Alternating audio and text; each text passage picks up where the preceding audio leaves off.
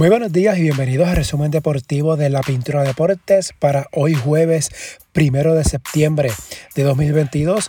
Hoy haciendo una edición especial de resumen, ya que normalmente el resumen sale lunes, miércoles y viernes, pero como hoy jueves arranca el Eurobasket, decidí hacer una edición especial de resumen para hablar un poquito del Eurobasket y también de otras notas deportivas. Empezamos con el Eurobasket que hoy comienza en cuatro sedes, República Checa, Georgia, Italia y Alemania. 24 selecciones divididas en cuatro grupos. En el grupo A, Montenegro, Georgia, España, Bulgaria, Bélgica y Turquía.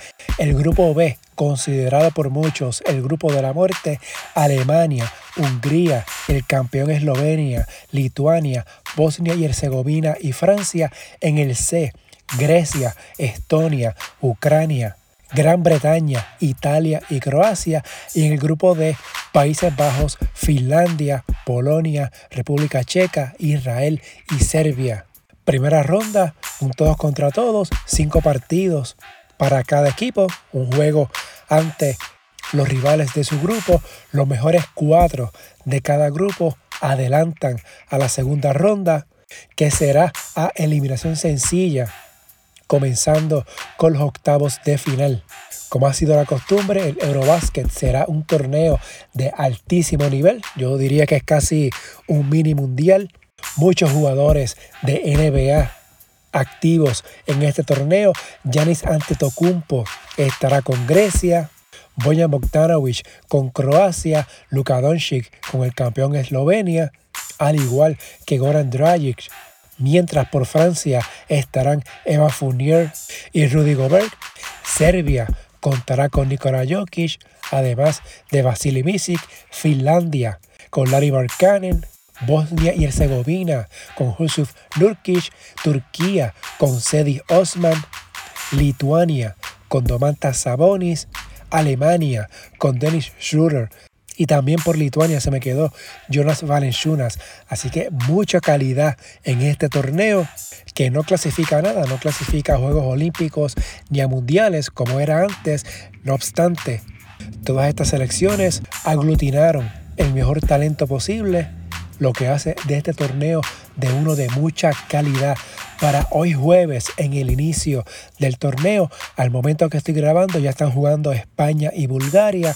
Más adelante en el día Bosnia y Herzegovina ante Hungría, Turquía ante Montenegro. El juegazo del día a las 11 y 15 de la mañana Eslovenia ante Lituania. Más adelante Bélgica ante Georgia, Francia ante Alemania.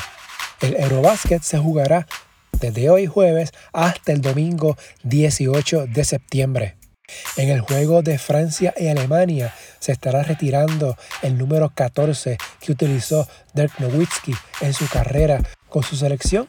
En su tiempo con Alemania, Nowitzki sumó una medalla de bronce mundialista en el 2002 y participación olímpica en el 2008, entre otros logros. Por otro lado, a nivel de América, mañana viernes inicia la AmeriCup. En la edición de mañana de resumen estará hablando de los grupos y formato del torneo. Pero antes de iniciar hubo un cambio en la dirección técnica de Argentina. Néstor Che García ya no estará al mando de la selección de Argentina. Según la Confederación Argentina de Baloncesto, su salida se debe, y cito, por motivos de su intimidad que respetamos. Según reportes, el técnico padece problemas personales que no le permiten cumplir con las exigencias del cargo. Ahora, Pablo Prignoni será el dirigente de Argentina, hará su debut en la AmeriCup y también estará a cargo del equipo en las ventanas mundialistas que continúan en noviembre. Argentina está en el grupo B junto con República Dominicana y las Vírgenes estadounidenses y Puerto Rico. En el BCN Hoy jueves hay reunión entre la Asociación de Jugadores y la presidencia de la liga. Esto buscando la eliminación del reglamento del jugador franquicia. Así que veremos en qué resultan estas conversaciones y si eventualmente se elimina esta regla del jugador franquicia en el BCN que hace que los equipos puedan retener jugadores que hayan promediado 20 minutos o más por juego en la temporada anterior. En la WNBA, en la acción de las semifinales, se empataron las dos series. Chicago venció a Connecticut 85 a 77. Candace Parker 22 puntos. Emma Misseman 7 rebotes. Connie Van der Sloot 8 asistencias por el Son. John Kell Jones 23 puntos, Alisa Thomas 10 rebotes, 4 asistencias, mientras Las Vegas superó a Seattle 78 a 75. Ella Wilson 33 puntos, 13 rebotes, Chelsea Gray 7 asistencias. Por Seattle, Brianna Stewart 32 puntos, Tina Charles 9 rebotes, Sue Bird 6 asistencias. Ambas series se empataron 1 a 1, ahora se mudan para Connecticut y Seattle para los partidos 3 y 4. Tercer juego de ambas series el domingo. Chicago en Connecticut y Las Vegas en Seattle. Cuarto juego será el martes de la próxima semana.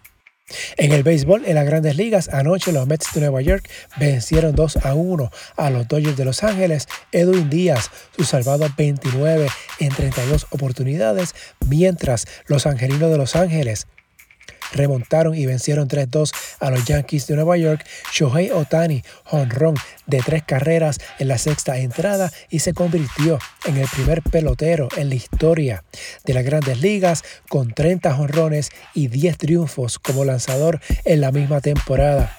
En otras notas, Carlos Correa se convirtió en el primer jugador en ser anunciado oficialmente como integrante del equipo de Puerto Rico para el Clásico Mundial del próximo año. Otros jugadores que han mostrado interés, pero que no han sido confirmados por la Federación de Béisbol de Puerto Rico están Francisco Lindor, Javier Báez, José Berríos, Edwin Díaz, entre otros. Puerto Rico al momento no ha anunciado quién será su dirigente se espera que ese anuncio se haga el 15 de septiembre.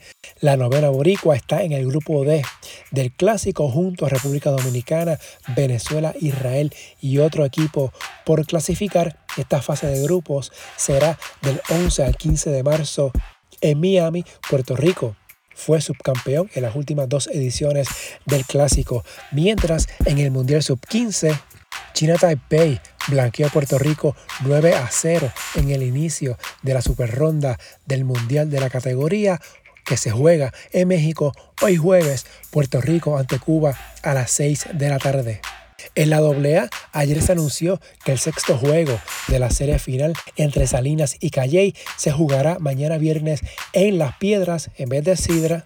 El Estadio de las Piedras servirá como hogar para los peces voladores de Salinas, Calley lidera la serie 3 a 2. De ser necesario, un juego decisivo sería el sábado en Calley. Mientras en el voleibol, la selección femenina de Puerto Rico anunció su roster de 14 jugadoras para la Copa Panamericana Final Six y el Mundial. En este roster está incluida Karina Ocasio, quien estaría haciendo su regreso a la selección. El Final Six inicia mañana viernes, mientras a nivel masculino, ayer miércoles Ucrania venció a Puerto Rico en cuatro parciales, 24 a 26, 25 a 19, 25 a 16 y 25 a 19. En el último día de la fase regular en el grupo A, Puerto Rico tuvo a Crystal Lawrence con 19 puntos.